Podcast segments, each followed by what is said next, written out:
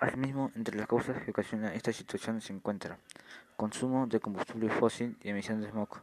La mayor parte del parque automotor en el mundo, así como otras maquinarias, se mueven con combustible fósil. Prácticas agrícolas y agropecuarias. Los sectores agrícola y agropecuaria tienen un impacto en la contaminación del aire. El aumento exorbitante del número de dreses y con ellas el aumento de las emisiones corporales de gas metano y dióxido de carbono. Los incendios forestales. Los incendios forestales son una fuente de dióxido de carbono, el humo que producen, así como las partículas que resultan de la combustión. La actividad industrial. Los procesos industriales contaminan de manera importante el aire que respiramos, al ser fuente de emisión de sustancias químicas y minerales en la atmósfera. Gestión de desechos. La gestión de desechos sólidos es también fuente de contaminación del aire. Usos de químicos como aerosoles, gases para refrigeración, esmaltes y otros solventes.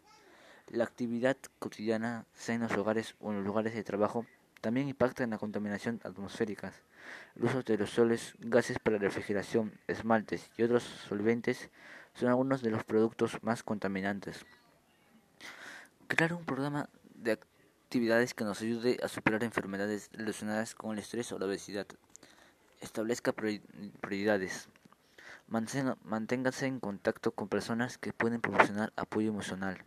Pide ayuda a los amigos y la familia.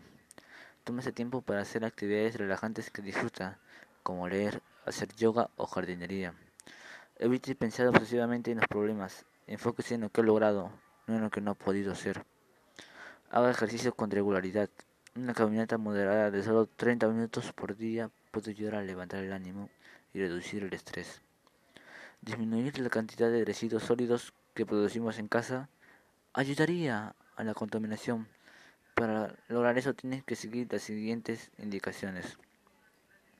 Reduce el desperdicio alimentario. Cuando tiramos comida a la basura, estamos desperdiciando también la energía y el agua empleadas para la producción, el transporte, el almacenamiento y la gestión de residuos.